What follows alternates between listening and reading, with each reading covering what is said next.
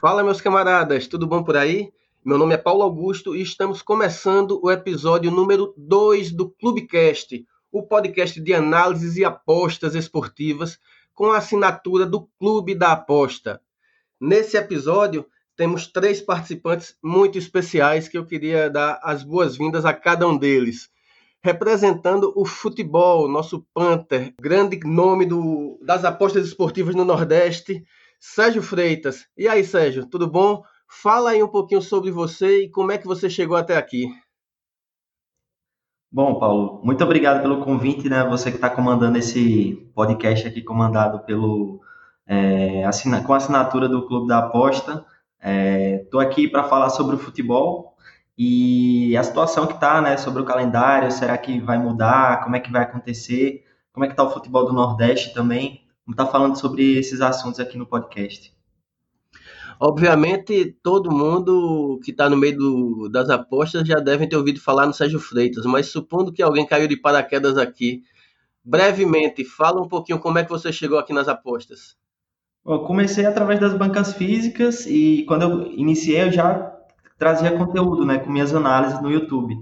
Eu criei bastante vídeo no YouTube até que meu canal chegou a 100 mil seguidores foi o primeiro a chegar a essa marca.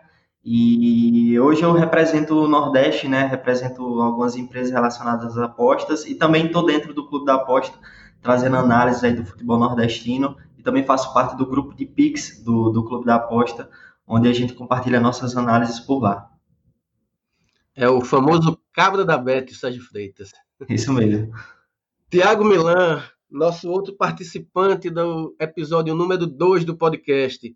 Tiago, para quem não te conhece, fala um pouquinho quem é Tiago Milan. Fala, Paulo, tudo beleza? Sérgio, Vinícius, prazer estar participando aqui do, do podcast do Clube da Aposta, segundo episódio.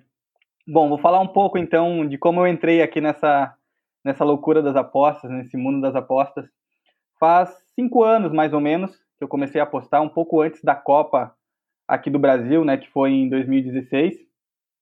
2016 não, 2014, desculpa.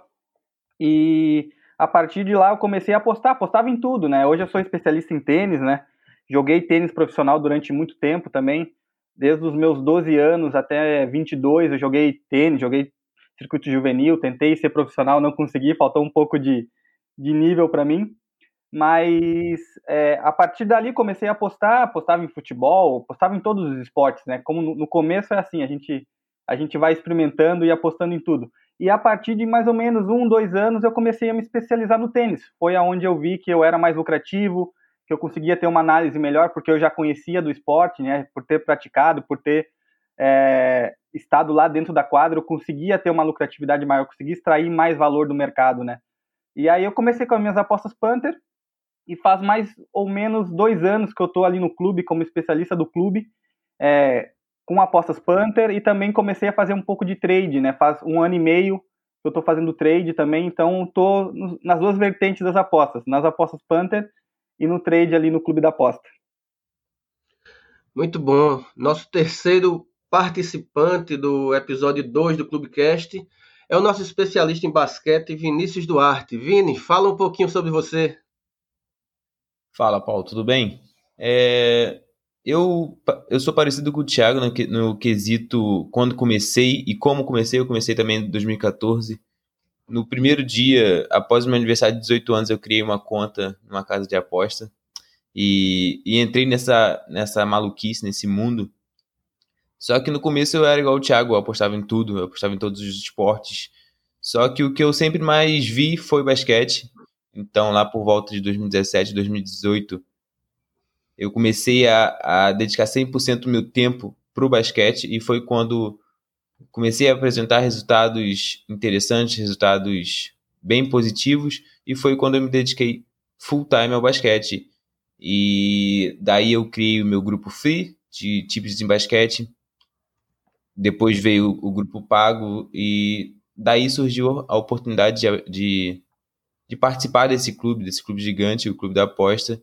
E desde então, já tem um, mais de um ano que estou aqui dando dicas Panther e dando dicas de como analisar, de como apostar na pré-live em basquete. Bom, apresentados os nossos três participantes do Clubecast episódio 2, vamos aos temas que a gente vai tratar deste programa. No primeiro bloco, vamos falar um pouco sobre a questão do calendário. Como vai ficar o calendário do futebol brasileiro para esta temporada? Neste fim de semana que passou, o, fim, o primeiro final de semana de maio, 2 e 3, teria começado o Campeonato Brasileiro caso não tivesse acontecido a paralisação por conta da pandemia da Covid-19.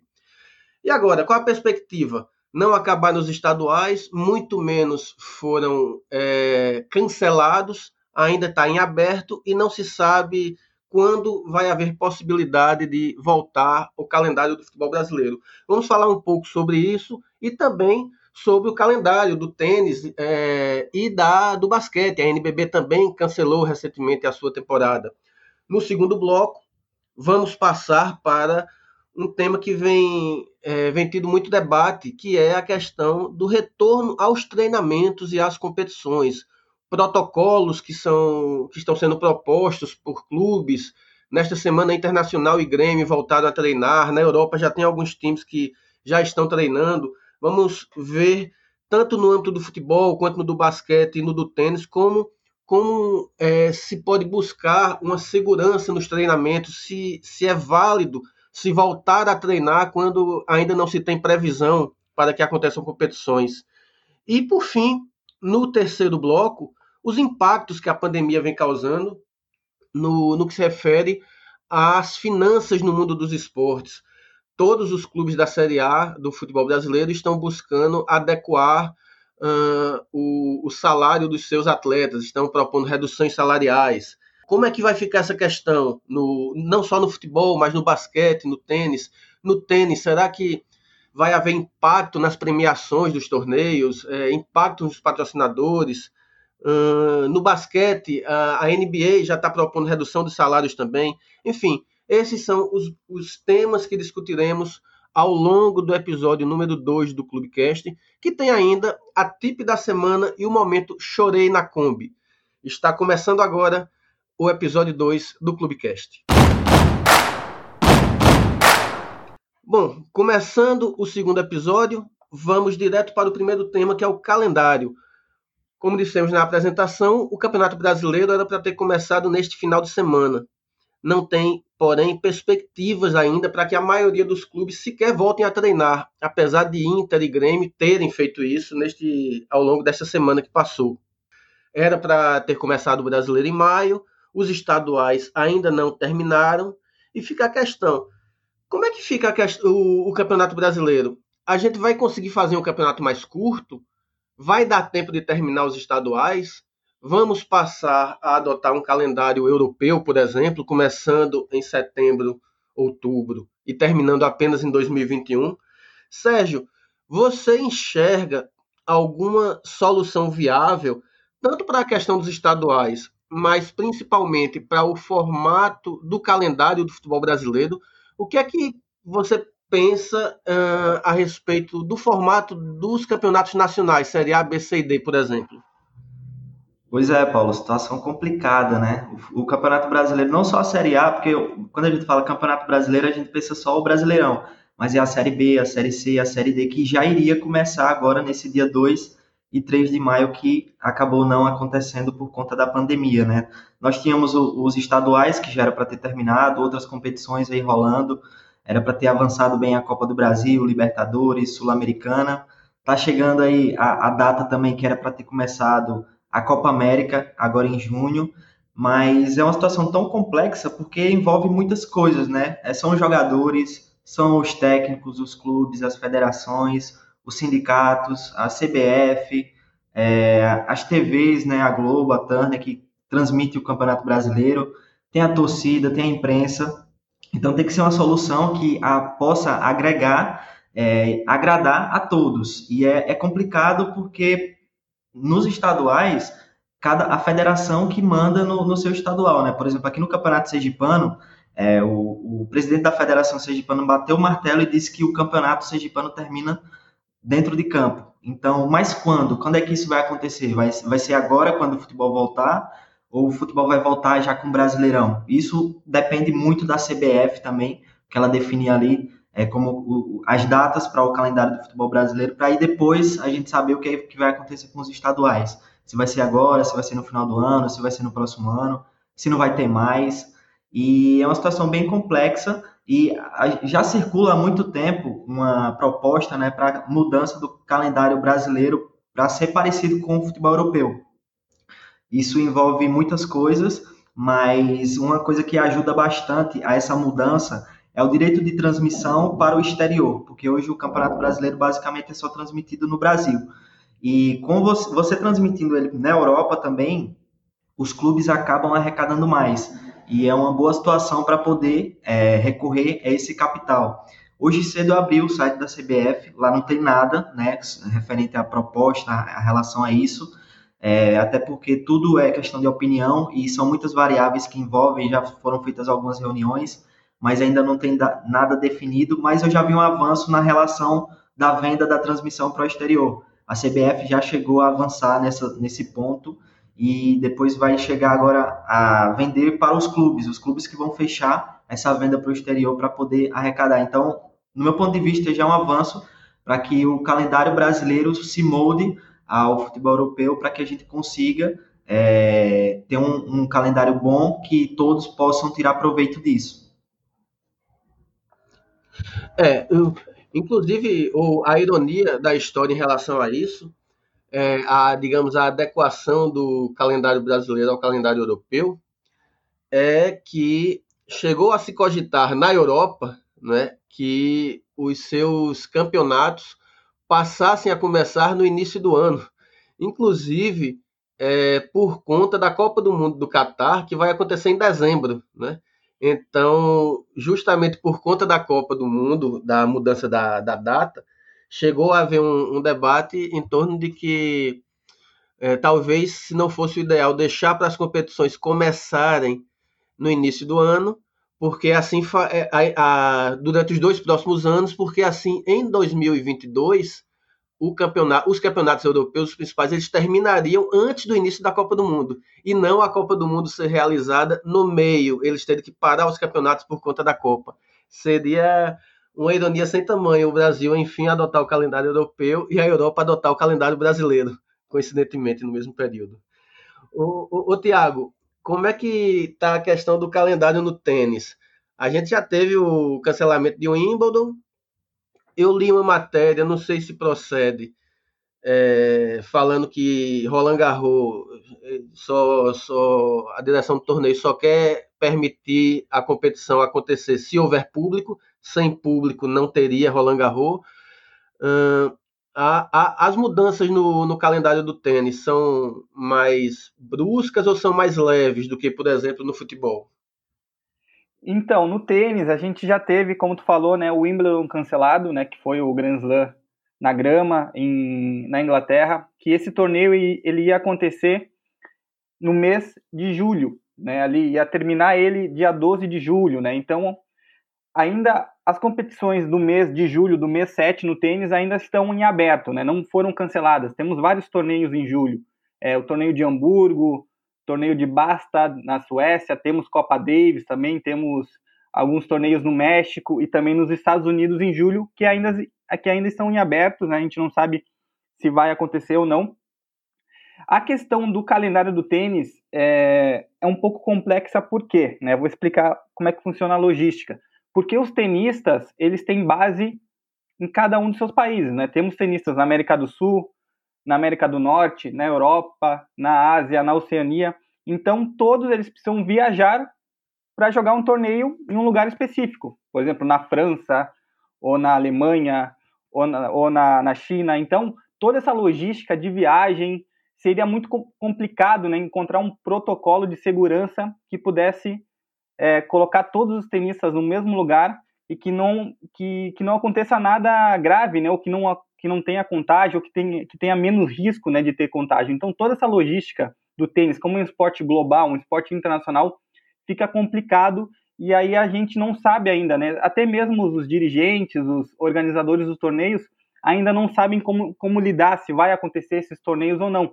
Tivemos algumas ideias, por exemplo, o organizador do torneio na China, de Xangai, ele falou que poderia até alugar um, um avião privado para trazer todos os jogadores no mesmo avião, digamos assim, né? Então, talvez seria uma alternativa, ou também outra alternativa que foi um dos organizadores do, do Australian Open, ele falou que poderia acontecer o torneio, né, de 2021 da Austrália só com torcedores locais, só com torcedores da, da Austrália, né, para que não houvesse é, torcedores de fora vindo até a Austrália que pudesse ter um maior risco de contágio por causa do coronavírus. Então, o tênis, é, os organizadores, a ATP, a WTA, ainda está buscando soluções e, protocolos né, que sejam mais seguros para que aconteça os torneios de tênis. Mas, basicamente, o circuito, tanto feminino como da ATP, o masculino, ele está em aberto e a partir de julho a gente vai ter uma, uma ideia se esses torneios vão acontecer ou não. Até julho, por enquanto, está tudo cancelado os torneios de tênis é, mundial, né, digamos.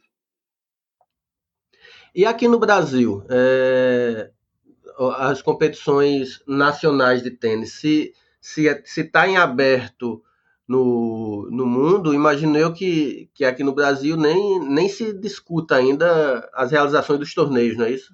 Então, a Confederação Brasileira de Tênis, né, que, que é a que organiza os torneios aqui no Brasil, já cancelou também os torneios de junho até o mês 6, né? Então, a partir do mês 6, a gente não tem nenhuma comunicação da confederação, mas os torneios que acontecem aqui são torneios nacionais, são torneios de premiação muito menor, são torneios juvenis, né? Não são torneios profissionais. A gente tem poucos torneios profissionais aqui no Brasil.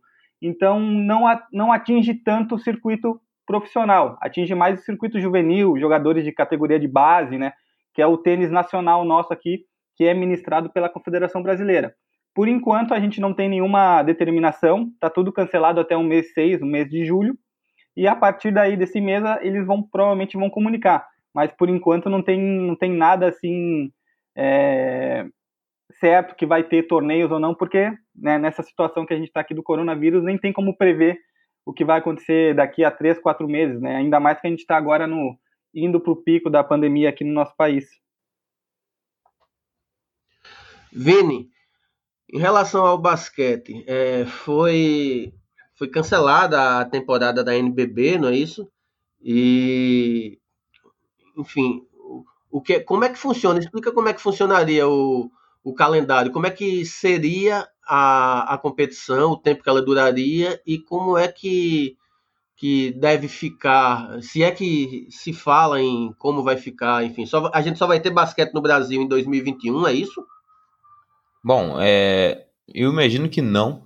Eu acho que se tudo caminhar da forma que está no momento, eu acho que setembro, tanto todos os esportes, eu acredito que voltem no Brasil até setembro, isso é uma previsão bem otimista. Mas em relação ao cancelamento do NBB, é, foram, foi por dois fatores. O primeiro, a questão da saúde dos atletas, das equipes, dos treinadores, e, segundo, e o segundo fator foi o fator econômico. Foi uma decisão unânime dos times e dos jogadores para criar um desafogo na situação financeira dos clubes. Porque basquete no Brasil não gera lucro.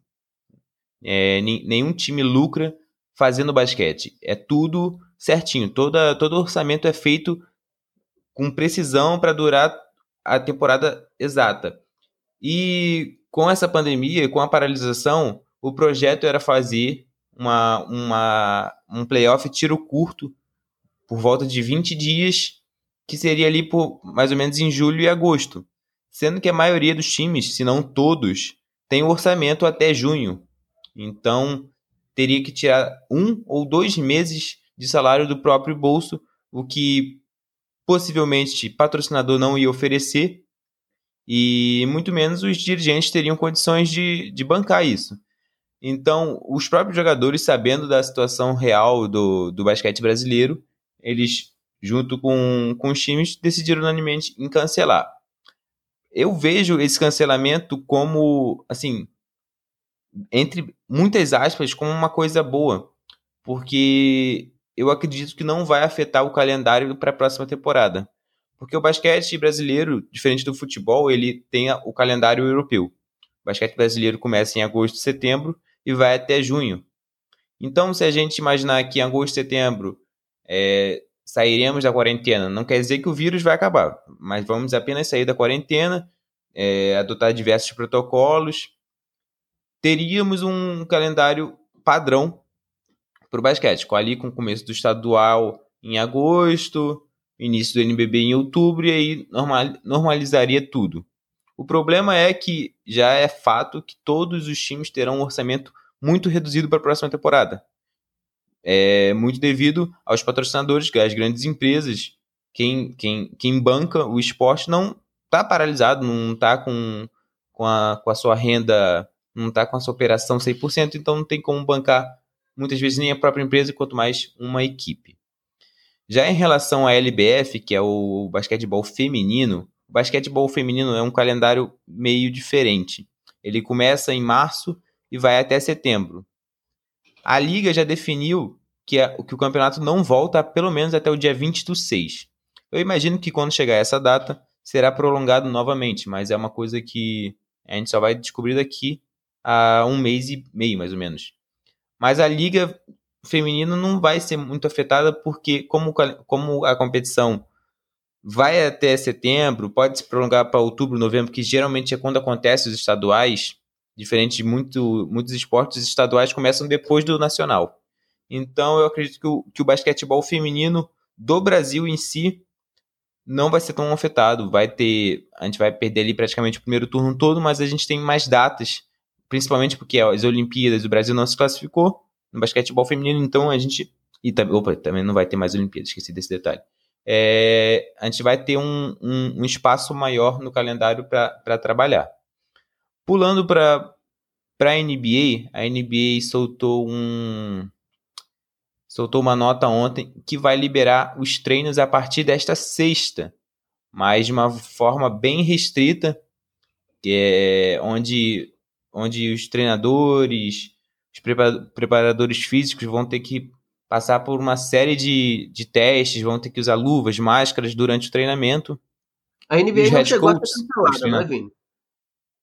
Oi? Ela não foi cancelada, a NBA, não é? Não, a NBA não foi nem vai ser cancelada. É um mercado bilionário, todos os jogadores, comissões, o próprio presidente se recusa a cancelar.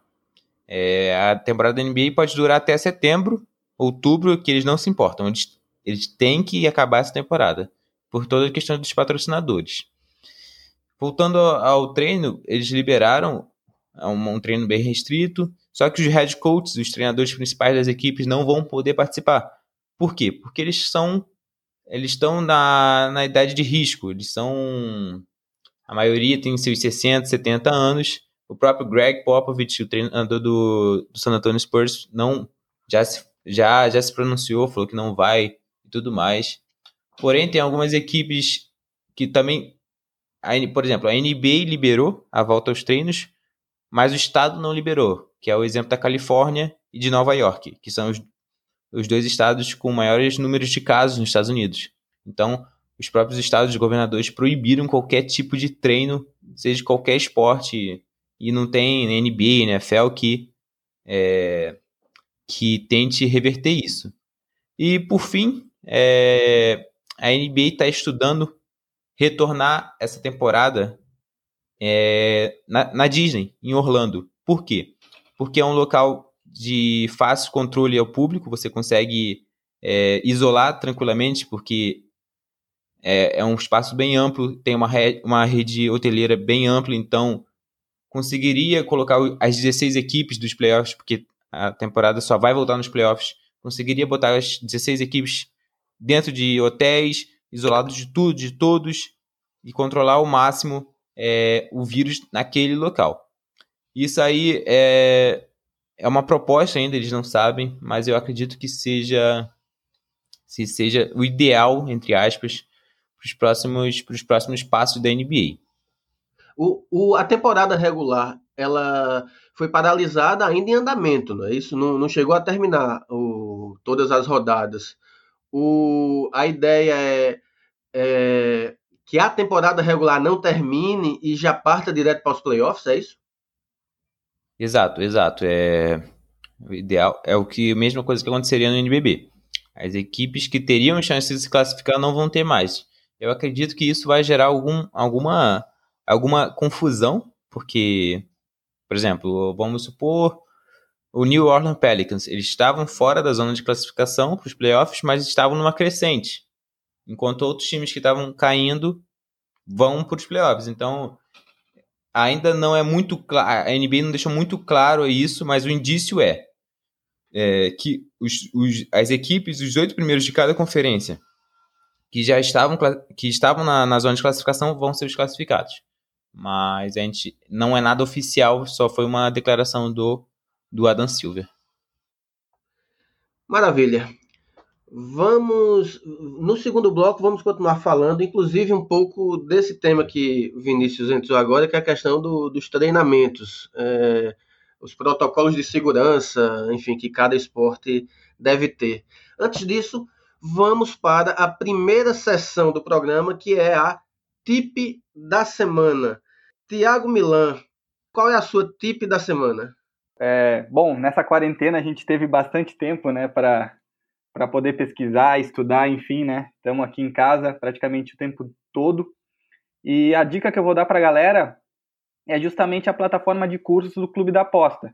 É, eu tenho dois cursos meus, né, de um de apostas em tênis e outro de trading em tênis, mas eu quero falar sobre o curso de introdução ao trading esportivo, que é um curso mais geral, né, não é específico do esporte do tênis, que foi reformulado. A galera do clube, o Tavares, o Vaguinho, o Gabigol e o Paulo Sales, eles reformularam esse curso com aulas novas, bem produzidas. Tem a parte escrita também dentro do, da plataforma de cursos. É um curso completo para a galera que está iniciando aqui, tanto nas apostas como no trading esportivo. Acho que é um curso válido. Eu fiz ele, inclusive eu assisti as aulas, né?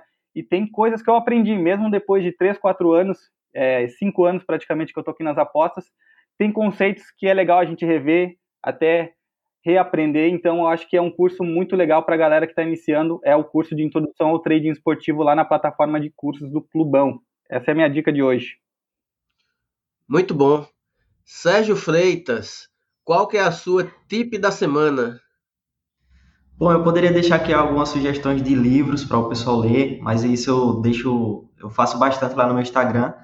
É, eu vou deixar a dica para que o pessoal possa acompanhar as lives que estão acontecendo no Instagram entre vários apostadores. É uma troca de informações muito boa, muito relevante que acaba acontecendo por lá.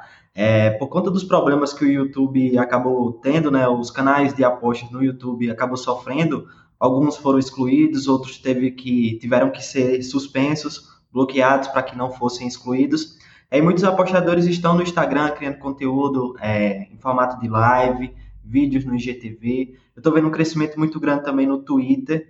E eu queria deixar essa recomendação dessas redes sociais para que os apostadores possam colher informações, já que o período não temos, já que não temos apostas nesse período, né, nos esportes mais tradicionais, temos em esportes, mas é, para quem aposta em futebol, basquete e tênis, a recomendação que eu faço é essa, para que o pessoal possa continuar absorvendo informação e se preparar aí para quando voltar o futebol, o esporte e o basquete, o tênis e o basquete.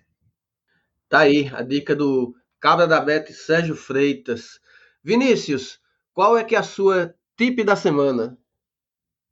Bom, eu tô até com vergonha de falar agora, porque os dois pensaram muito, foram muito precisos nas, nas dicas. A minha dica vai ser uma série para quem gosta de basquete, para quem gosta de Michael Jordan, tem uma série nova da Netflix, é The Last Dance, o último arremesso, é, que conta a, a trajetória da, do Michael Jordan, principalmente na temporada de, de, no, de 97, 98, daquela, daquele time sensacional do Chicago Bulls.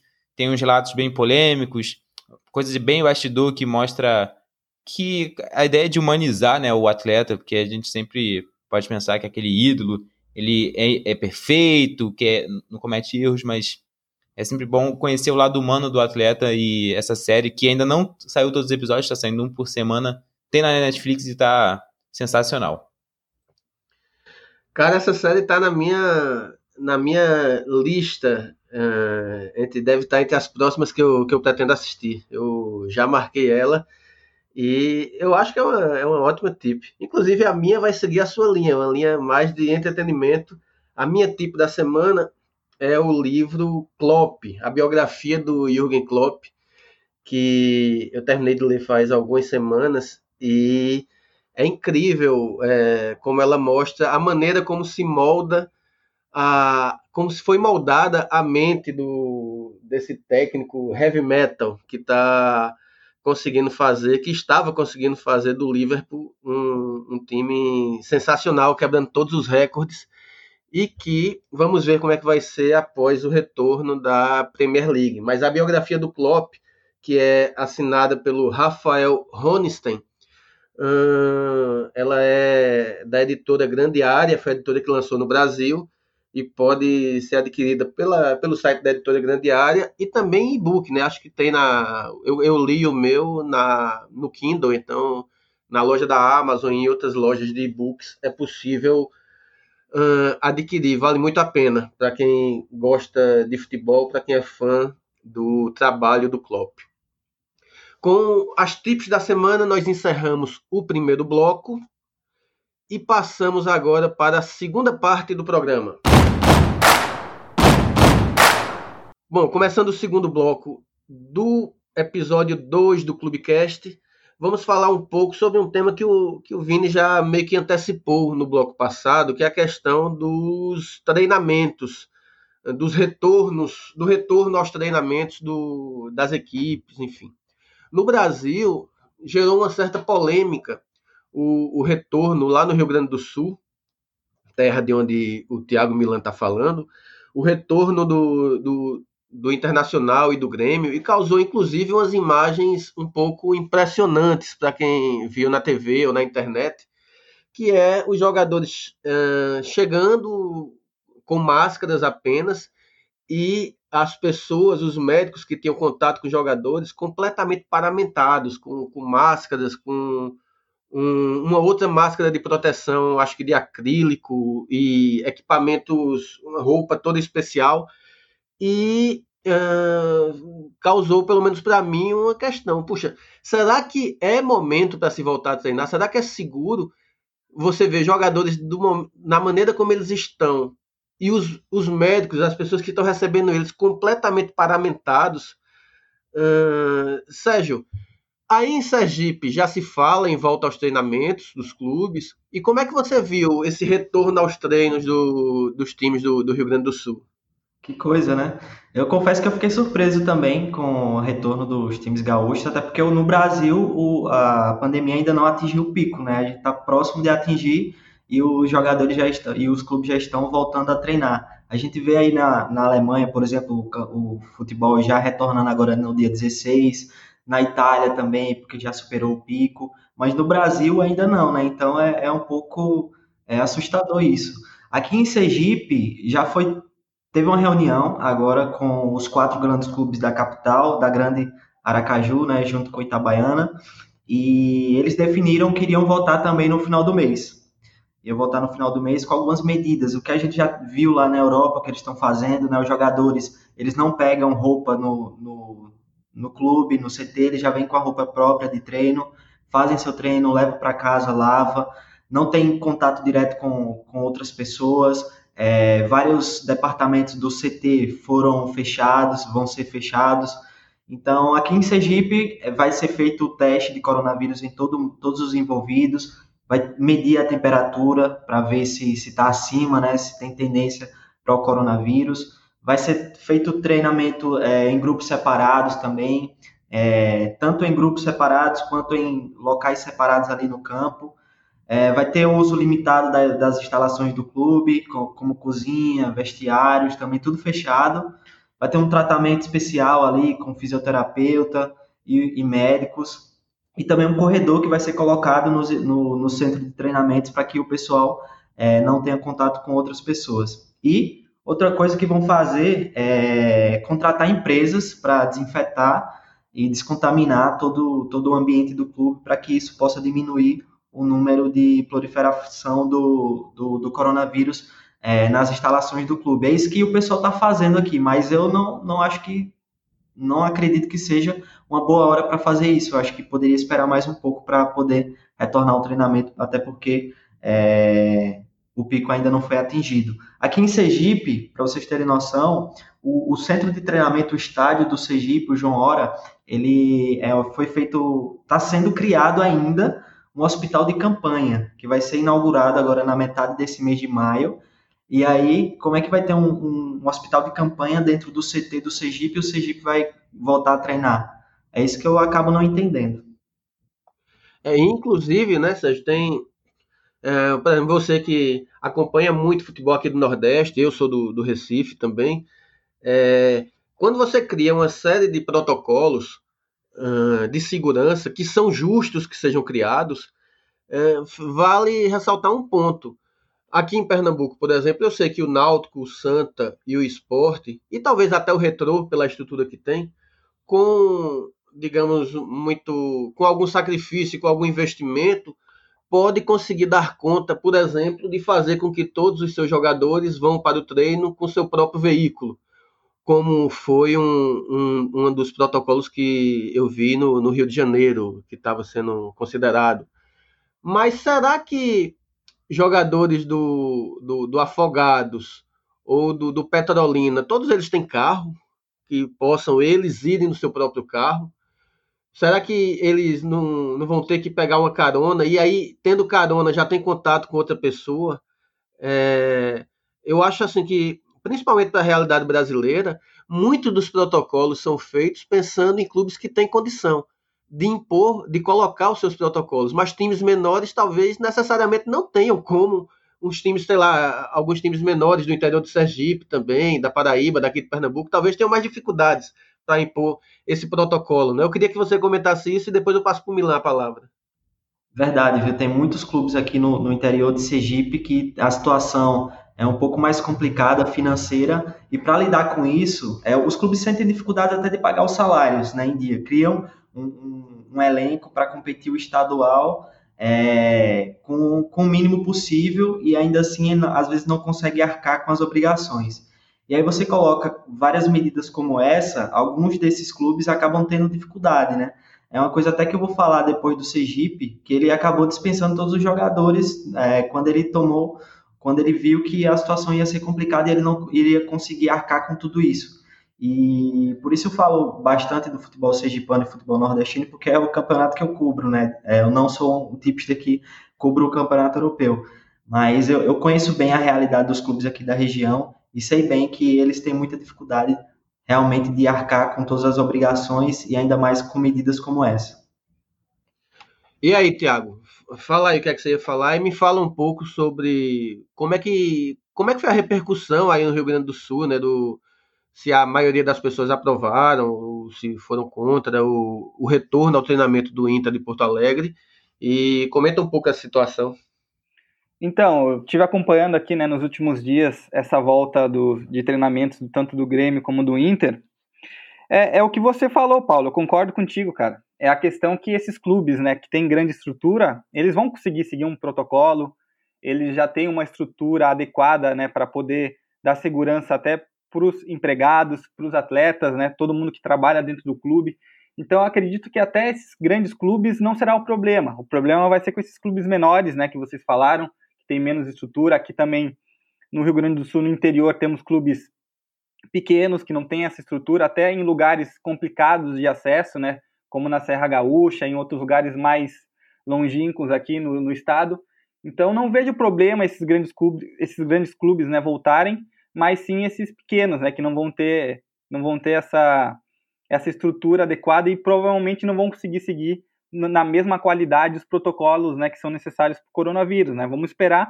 Essa também é uma questão também que a, a população vê esses grandes clubes voltando, pessoas voltando ao normal, meio que passa uma mensagem que está tudo bem, né? Mas no fundo ainda não está tudo bem. A gente precisa se cuidar ainda pelo menos durante mais um, dois meses, né? Para começar esse afrouxamento na, na, no afastamento né, das pessoas enquanto ao coronavírus. Mas falando um pouco do tênis, né? nessa relação de protocolos é, ao tênis. O tênis é um esporte que eu vejo até um dos mais seguros né, para a volta é, da prática dele, porque é um esporte individual, né, no máximo você joga com quatro pessoas dentro da quadra, que é uma questão de duplas. Então tem bastante afastamento, distanciamento entre os jogadores, não tem contato físico, Né? A questão é que algumas federações internacionais já estão passando alguns protocolos de volta aos treinos, né? tanto para aulas sociais como também para os treinamentos dos jogadores profissionais. O que, que, esses, que, que essas federações elas estão passando assim, né, de, de protocolos? Para que cada jogador leve suas próprias bolas, né? Por exemplo, leva quatro, cinco bolas para bater, cada um cuida das suas bolas para justamente não ter esse contágio né, na, na, na, quando você passa a bola para outro lado, ou outro tenista pega a bola na mão então pode ser que aconteça algum tipo de contágio nesse, nesse sentido. Então que cada tenista leve suas próprias bolas para jogar, que não tenha mais é, o comprimento ali, né? É, a saudação quando termina o jogo, os tenistas vão lá para a rede, batem na mão ou até cumprimentam também o, o, árbitro, né? Que não aconteça mais isso, que seja com a raquete, né, que seja algo um pouco mais controlado. Mas eu vejo o tênis como, como um esporte de prática, um dos esportes mais seguros, né? Porque é um esporte individual e que tem um afastamento, um distanciamento bem legal entre os atletas. Nessa questão de protocolos, eu acho que é um dos esportes mais seguros, né, para a volta à prática. Vou passar para o Sérgio e em seguida para o Vini. Fala, Sérgio. Então, só para concluir o pensamento sobre a dificuldade dos clubes, né, tem muitos jogadores que moram no próprio CT. E o, é, o, os times dispensaram os jogadores, né? Então, como é que vai ficar essa questão?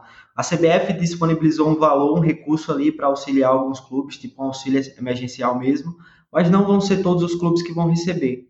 E a partir do momento que começarem a se contaminar os jogadores, que e por, por determinada circunstância não teve a medida certa ali de segurança, como é que vai ficar? Vai ter que adiar o futebol depois?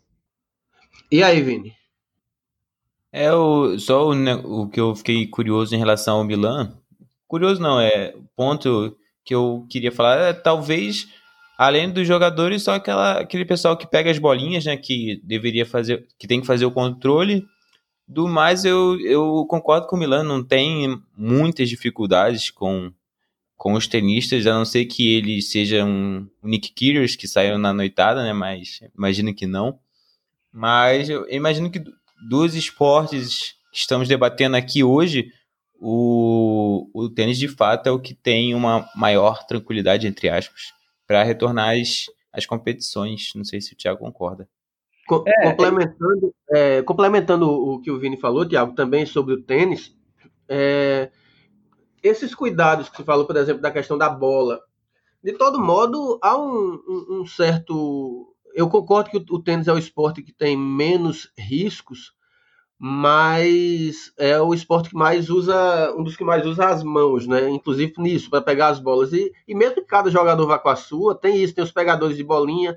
Na verdade, você tem que fazer um. O controle ele tem que ser grande de todo modo, né? Porque é, de fato, um está separado do outro, mas existem outras pessoas envolvidas e você está uh, manuseando, manipulando o equipamento, você sua de todo modo, né? Enfim. Mas fala aí, o que é que, que, é que você pensa? Sim, tem essa questão, né? Eu acho que tem que aplicar testes, enfim, como todos esses clubes de futebol estão fazendo, né, com, com os jogadores de futebol, tem que também fazer com os tenistas, né? Antes de começar uma competição, tem que testar a temperatura, fazer testes com eles para ver se está tudo ok, né? E tem toda essa questão dos protocolos dentro da quadra o que o Vini falou é verdade, né? Tem essa questão dos boleiros, né? Que a gente fala que são os que pegam as bolas e, e os tenistas esperam que, que esperam né, as bolas para justamente para poder jogar.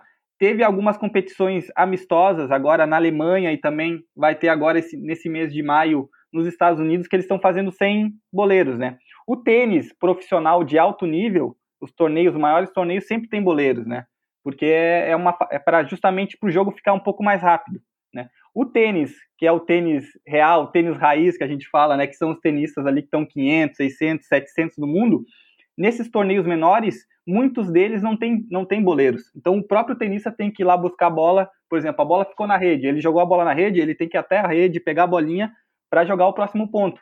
Então, eu acho que nesses primeiros torneios, um dos protocolos seria não ter boleiros, né, para justamente evitar esse contágio ou esse risco de contágio com outras pessoas dentro da quadra, né? Ô, ô Tiago, e inclusive em relação a isso, fala-se que o, o, primeiro passo para o retorno vai ser sem público, né? apenas os, os atletas. Se o evento é sem público, é, e com um número limitado de pessoas, talvez nem precise, por exemplo, uma final de um torneio ser na quadra principal, enorme, pode ser num, numa quadra menor, que, que tem as dimensões necessárias e que tem um mínimo de condições de ter transmissão pela televisão. É, isso até talvez favoreça essa questão de não ter boleiros, de não ter. de, de ter menos pessoas envolvidas, não? Claro, pode acontecer isso. Eu acho que não precisa ter uma estrutura muito grande, né? Já que não vai ter público no torneio, a estrutura do próprio torneio pode ser menor, não precisa ser em quadras enormes, né? Porque não vai ter ninguém lá na arquibancada assistindo o jogo. Falando disso, uma, uma questão bem legal, assisti uma entrevista ontem é, no YouTube da Tênis TV, se eu não me engano, é o, é o canal no YouTube, e eles estavam debatendo, né, como é que como é que ficaria toda essa dinâmica do jogo de tênis sem público, né? Como é que funcionaria isso? E eles falaram que que as próprias TVs e até os organizadores dos torneios teriam que encontrar formas de fazer o público interagir mesmo não estando lá dentro da quadra. Por exemplo, colocando sons de palmas, quando acontece, acontecesse um ponto muito legal, colocava um som de palmas, ou que o público pudesse participar através de, de videoconferências, colocando o público lá, o tenista sentir, né, para criar um ambiente de competição e que, que o público possa interagir mais. Enfim, tem várias formas de, de fazer isso, mas eu achei legal que eles estão pensando, né, e, e, e, acho que é uma ideia legal mesmo, você colocar o público, mesmo ele não estando lá, que ele possa participar daquele evento, né? De uma forma virtual, mas participando. Eu acredito que a gente vai ter mais ou menos um exemplo de como vão funcionar as coisas no mundo do esporte. Neste final de semana agora, quem estiver ouvindo o podcast após o segundo final de semana de maio, já vai ter ocorrido o, o evento que a gente vai falar agora que eu vou falar agora, que é o UFC, que vai acontecer no, nos Estados Unidos, né? E uh, teve toda uma preparação com, de isolamento de todos os jogadores, o teste do, de todos os lutadores é, testados, e vai acontecer uh, sem público. Então, é, normal, um, um, evento que normalmente envolve não só milhões, mas envolve multidões apaixonadas, é, que gritam todo, durante todo o evento, que são horas de evento, não é uma luta, duas lutas. A gente vai ter um, um, um momento completamente novo e com o esporte que talvez seja o que tenha o maior risco de contágio, né? Afinal, uh, o contato físico é a regra do, do MMA. Alguém comenta algo? Alguém quer falar algo sobre isso? Bom, eu. Oi, fala, Vini. É, eu acredito que é um, uma precipitação absurda retornar o UFC tão, tão breve.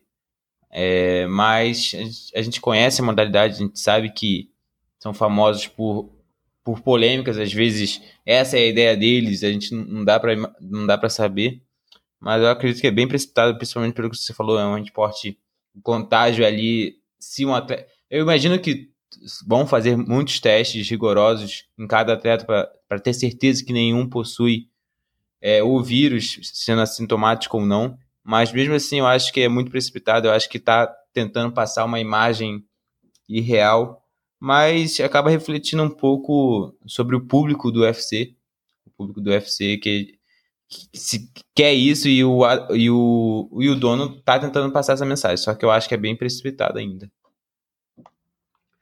Beleza, tá ótimo. Vamos, estamos terminando o segundo bloco do programa, mas antes, vamos para o momento Chorei na Kombi desta semana. Tiago, você tem um momento Chorei na Kombi? Tenho sim, vou falar um pouco do que aconteceu. Teve uma declaração do Rafael Nadal é, nesse mês de maio, ele falando, né, tem toda essa questão de protocolos, né, e de quando vão voltar as competições de tênis, e pode ser, né, a partir do momento que, que o mundo encontre uma vacina, né, que todo mundo possa ser vacinado, seria muito mais fácil, né, que essa volta de competições, não só de tênis, mas de, de outros esportes, que elas aconteçam.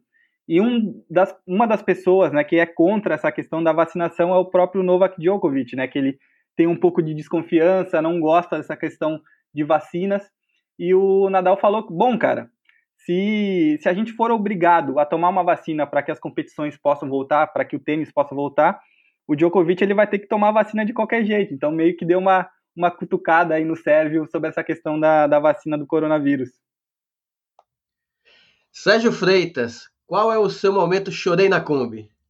Ah, eu tive dois momentos que foram bem chatos para mim durante essa quarentena. É um, um, relacionado ao futebol e outro às apostas. É, eu tava, quando eu tava ali no início de março, numa sequência muito boa, eu engatilhar ali uma, acumular algumas unidades de lucro, chegou a quarentena e o futebol parou. E eu não pude dar continuidade nisso. Chorei na come demais nesse momento. E outra situação foi quando o meu time, né, o Sergipe, ele estava numa sequência muito boa também, sete jogos sem perder. É, no meio dessa sequência de sete jogos sem perder, ele engatou ali cinco vitórias seguidas. E a gente estava muito animado, os torcedores aqui na região, por conta desse time que o, o Sergipe tinha montado, que estava surpreendendo, mas quando se iniciou a quarentena, é, o, o Sergipe acabou dispensando todos os jogadores e agora a gente já começa a se perguntar, né? Será que o Sergipe vai conseguir montar um elenco depois à altura também para dar continuidade ali no Campeonato Sergipano, para ver se a gente consegue uma vaga na Série D do Campeonato Brasileiro? Mas é bem complicado, eu acredito que não. E foram essas duas situações aí que acabei chorando na Kombi durante a quarentena. Quem, quem pode estar tá chorando na Kombi ou está se preparando para chorar por razão semelhante à do Sergipe é o Liverpool, hein? depois de 30 anos sem ganhar um campeonato, quando estava a melhor campanha, a Premier League paralisada e sem data para voltar, deve estar tá um, deve estar tá várias combis lá prontas para serem choradas. Verdade. Vinícius, qual é o seu chorei na Kombi? Bom, o meu chorei na Kombi, ele vai para o pivô francês do Utah Jazz, Rudy Gobert. Para quem não sabe, o Rudy Gobert é, ele foi meio cético em relação ao vírus quando começou lá em fevereiro. Ele falou que era que não era isso tudo.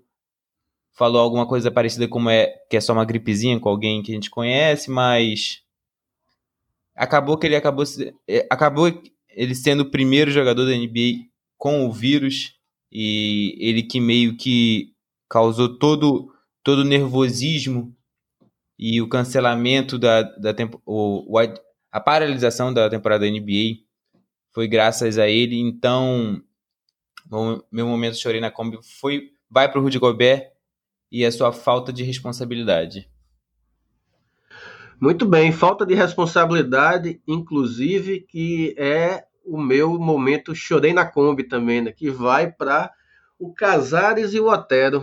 Não é que os dois rapazes do Atlético Mineiro foram flagrados disputando uma pelada numa transmissão ao vivo.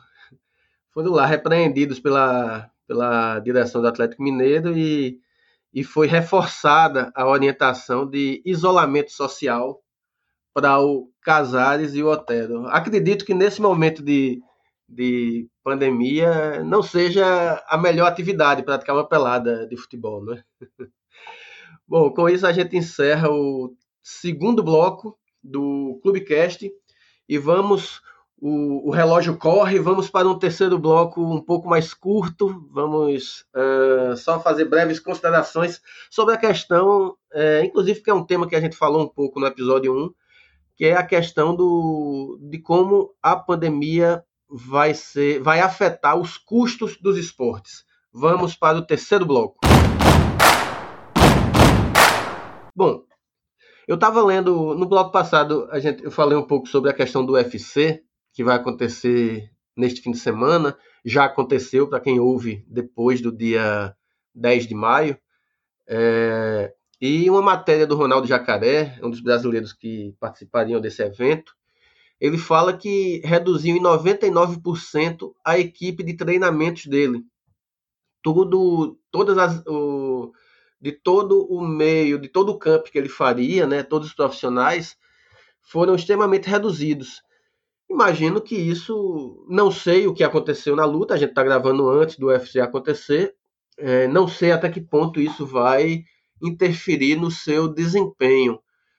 Uh, esse impacto no futebol e no basquete e no tênis, é, o impacto financeiro, a pandemia deve uh, ocasionar. Né? A gente já tem visto isso, como o Sérgio falou, o Sergipe dispensando seus jogadores, todos os clubes da Série A tentando baixar um pouco, é, reduzir o salário de seus atletas, o Flamengo devendo parcela de jogador, inclusive o Náutico estava contando com a parcela do o Náutico daqui do Recife estava contando com a parcela do pagamento do Thiago do Flamengo para quitar o salário dos seus jogadores. O Flamengo atrasou o pagamento do Thiago e o Náutico não teve dinheiro para pagar os atletas, então está com salários atrasados também.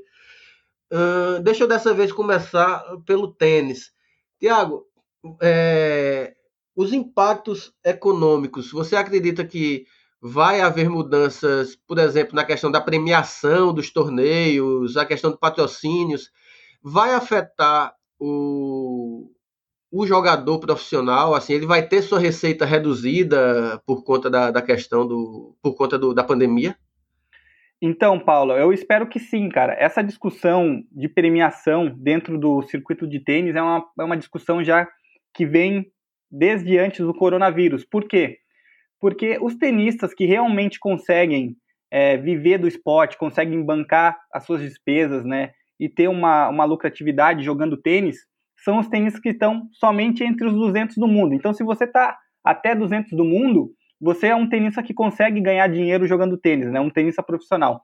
Se você está de 200 até 1000 do mundo, por exemplo, 300, 400 do mundo, né, que o ranking tem desde o número 1, que hoje é o Novak Djokovic, até o número 1800. Então, esses tenistas que estão de 200 até 1.800, esses tenistas ou eles estão pagando para jogar, ou eles estão saindo no 0 a 0. Então, tem toda uma discussão dentro do circuito de tênis para aumentar a premiação desses torneios menores e que, e que, e que esses tenistas que estão ali nessa faixa de ranking possam também viver do tênis, né? Que são tenistas profissionais, mas eles não conseguem viver, ganhar dinheiro jogando tênis. Então tem toda essa discussão eu espero que após esse coronavírus, é, o circuito de tênis, tanto a ATP, que é a Associação dos Tenistas Profissionais, como a WTA, que é a Associação do dos, das, das tenistas, né, do, do tenista, do, das meninas, no caso, é que, elas, que eles possam discutir e aumentem essa premiação nesses torneios menores. E também uma, uma medida que eles adotaram agora, como uma medida mais assim emergencial durante o coronavírus, é que os tenistas que estão até o 100 do mundo, eles fizeram um fundo e eles vão juntar um dinheiro que deu até 6 milhões de dólares para distribuir para esses tenistas que estão ali de 200 do mundo até 1.200 do mundo. Então são 6 milhões que vão ser distribuídos e como não tem torneios, esses tenistas sem torneios de tênis, eles não conseguem é, ter uma premiação. O tenista ele precisa jogar o torneio para ganhar jogos, para ganhar sua premiação. Não é igual o futebol ou outros esportes ou basquete que o jogador de basquete ou o jogador de futebol tem um salário. Não, o tenista ele precisa disputar os eventos para ganhar o seu dinheiro, né? Então, por isso que eles estão fazendo esse fundo. Os maiores tenistas do mundo, Djokovic, o Nadal, o Federer, eles fizeram esse fundo e juntaram 6, 6 milhões de, de dólares para distribuir para esses tenistas que agora, sem torneios, eles não podem né, ter um, um ingresso de dinheiro na, na conta deles. Vini, no basquete, é, você acredita que vai ter impacto tanto no NBB quanto na NBA? Na NBA, a gente, você acredita que vai, vai ter um impacto lá no, no salário dos jogadores, a questão do teto salarial, se de repente vai ser ainda mais reduzida? E aqui no Brasil, é, que, que dificuldades você acredita que a, o impacto econômico vai, vai causar no esporte? Bom, é, começando em território nacional, eu acredito que a gente vai enfrentar problemas financeiros por pelo menos duas, três temporadas devido a essa pandemia. Pode parecer exagerado, mas para quem consome basquete nacional diariamente, a gente sabe as dificuldades dos clubes. Não é nem que eles não queiram pagar, é que muitas vezes não tem de onde tirar, não tem é, investimento. Muitas vezes as equipes contam com apoio do, do governo local, mas aí, por exemplo, esse ano, é ano de eleição, o gabinete muda, não sabe se vai manter o apoio, não sabe qual vai ser o futuro, porque como a temporada do basquete brasileiro é, estilo europeu, a mudança de gabinete ocorre durante a temporada. E muitas vezes o prefeito novo que assumiu, o governador novo que assumiu, não quer assumir os riscos, os custos que o seu antecessor assumia. Então isso gera muitos problemas e essa paralisação que nós temos agora, ela vai dificultar muito porque como eu falei no primeiro bloco, as empresas estão sendo prejudicadas, consequentemente os clubes vão ser prejudicados. Já é certo que pelo menos 20% dos salários dos jogadores serão reduzidos. Isso aí já é um levantamento que um, que um jornalista fez, o Enéas, o Enéas Lima. Ele já, já, já, já afirmou isso. Então, é, é, é o cenário já estava ruim pela saída da, da Caixa, que era o patrocinador master do basquete masculino. E agora com isso são, dois, são duas porradas consecutivas que, que prejudicam e muito. No basquetebol feminino, eu não vejo tanto isso porque o, o investimento já é baixo. Os jogadores trabalham para ganhar 4 mil, 3 mil. A, maior, a principal jogadora do basquetebol brasileiro ganha 10 mil reais, então vai deve sofrer uma redução, mas já é uma redução que, infelizmente, elas já estão acostumadas. Pulando para a NBA, a NBA também sofreu duas porradas é, gigantescas. Primeiro foi a declaração do, do general manager do Houston Rockets, naquela época que não sei se vocês vão lembrar que estava rolando é, uma, uma guerra interna entre Hong Kong e China e o, o general manager do Houston, ele declarou apoio para Hong Kong, Hong Kong, e isso gerou uma, uma crise sem tamanho porque a China é o maior mercado da NBA. É comparável, é comparável até ao mercado americano. Então, já aí já gerou uma crise absurda com a perda de bilhões e bilhões de dólares devido a uma declaração de uma pessoa que nem era tão importante assim. E agora vem isso. Então, eu acho que a NBA, você falou perfeitamente, o teto salarial da NBA vai ser muito afetado. É, eu, eu, imagino que os jogadores que já têm um contrato em vigência não serão afetados, mas os, os, os free agents, aqueles jogadores que não têm contrato, que vão ao mercado buscar novos contratos, verão ofertas baixíssimas. É, e também é uma coisa que vai durar por pelo menos dois, três anos, porque a gente sabe que uma, uma, uma ferida não cura de uma hora para outra. Ainda mais uma ferida de bilhões de dólares. Então eu acho que, como qualquer esporte, eu acho que o cenário é o pior possível, mas com o tempo eu acho que volta a, ao normal. Sérgio, é, na, no futebol, a gente já tem visto que, por exemplo, os times da Série A, uh, todos estão propondo redução de salários, a maioria deles uh, 25% de redução do salário dos jogadores, porém, uh, não deixam de ser uma situação mais privilegiada. Né? A gente está falando de jogadores na Série A, uh, os principais jogadores, digamos que o time titular de qualquer time da Série A dificilmente tem um jogador que ganhe menos de 50 mil reais. Isso eu estou falando dos times que subiram da B para A. Né? Os times que já estão na Série A, salário de jogador é muito mais alto que isso, então uma perda de 25%, obviamente, percentualmente é muito, mas em números absolutos, diante de um salário alto, é uma perda que é possível. O problema que eu estou vendo são em relação aos times das outras divisões, em especial séries C e D, que são as séries que têm mais problemas em relação à, à venda dos direitos de transmissão, os valores são bem menores, a Série A e B, até pelo seu regulamento, pontos corridos e de volta, televisão, eu acredito que vai haver perdas, mas não devem impactar tanto. Os clubes de, que disputam Série C e D, esses devem sofrer mais com essa situação, não é? O que é que você acha? Pois é, eu concordo. É, os clubes da Série A, eles deram férias, né? Férias de 20 dias, a maioria deles ali entre 1 de abril e 20 de abril. Essas férias, elas já foram, já acabaram e alguns e os clubes estão negociando. Por exemplo, o São Paulo tentou fazer uma proposta de 50% de redução do salário, só que os jogadores não aceitaram. É, os outros estão caminhando nessa faixa dos 25%. A gente viu o Atlético Mineiro fechando isso, Fortaleza também. É, até porque na Europa também a gente está vendo. No Barcelona, enquanto a Espanha estava em estado de emergência, 70% do salário foi, foi cortado. Aqui no Brasil só o Botafogo, né, que não paga desde janeiro, que acabou não fazendo nada com salário. E em relação aos clubes da Série C e D, é, é mais complicado porque, assim, eles perdem patrocínio e não tem o direito de transmissão, acaba não tendo outras fontes de renda como os da Série A acaba tendo. A gente viu na, na Série A é o Coxa, é o, o Goiás, o Atlético Goianiense, que acabaram perdendo ali patrocínios da Major Esporte. O Atlético Goianiense não, que não tem, mas perdeu muitos patrocínios também. E em relação aos times da Série C e D, é, a, apesar da CBF disponibilizar ali uma, uma renda, um valor de 120 mil para cada clube, né, da Série D e 200 mil para a Série C, mas esse valor, a depender do, de quanto durar a, a pandemia, pode não ser o suficiente, e aí a redução de salário acaba sendo inevitável também. Perfeito.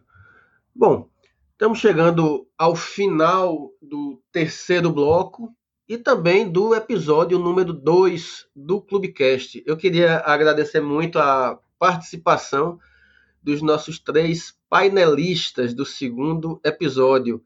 E aproveitando já para me despedir deles. Sérgio, muito obrigado pela sua participação nesse episódio 2 do Clubecast.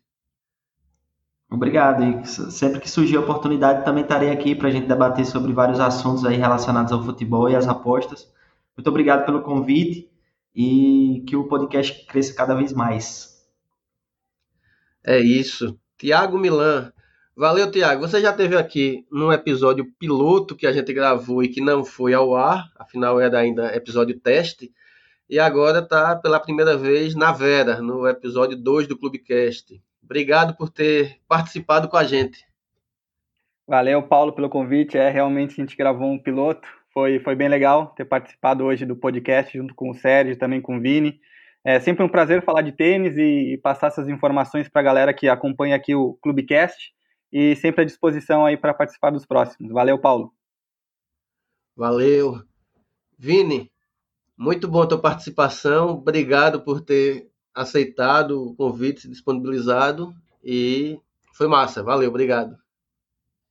Valeu, Paulo, pelo convite. É sempre bom falar de basquete e é sempre bom ouvir a opinião de grandes especialistas como vocês. Então, é sempre, é sempre prazeroso para mim e aguardo próximos convites. Valeu, terão, existirão próximos convites, com certeza. A você que nos ouviu até agora, obrigado pela audiência. Uh, o Clubecast número 2 estará disponível nos principais agregadores de podcast e na próxima semana a gente volta com mais pautas, mais esportes, provavelmente ainda sob os efeitos da pandemia, mas não nos impede de discutir o esporte pelo Brasil e pelo mundo. Valeu, grande abraço e até a próxima semana.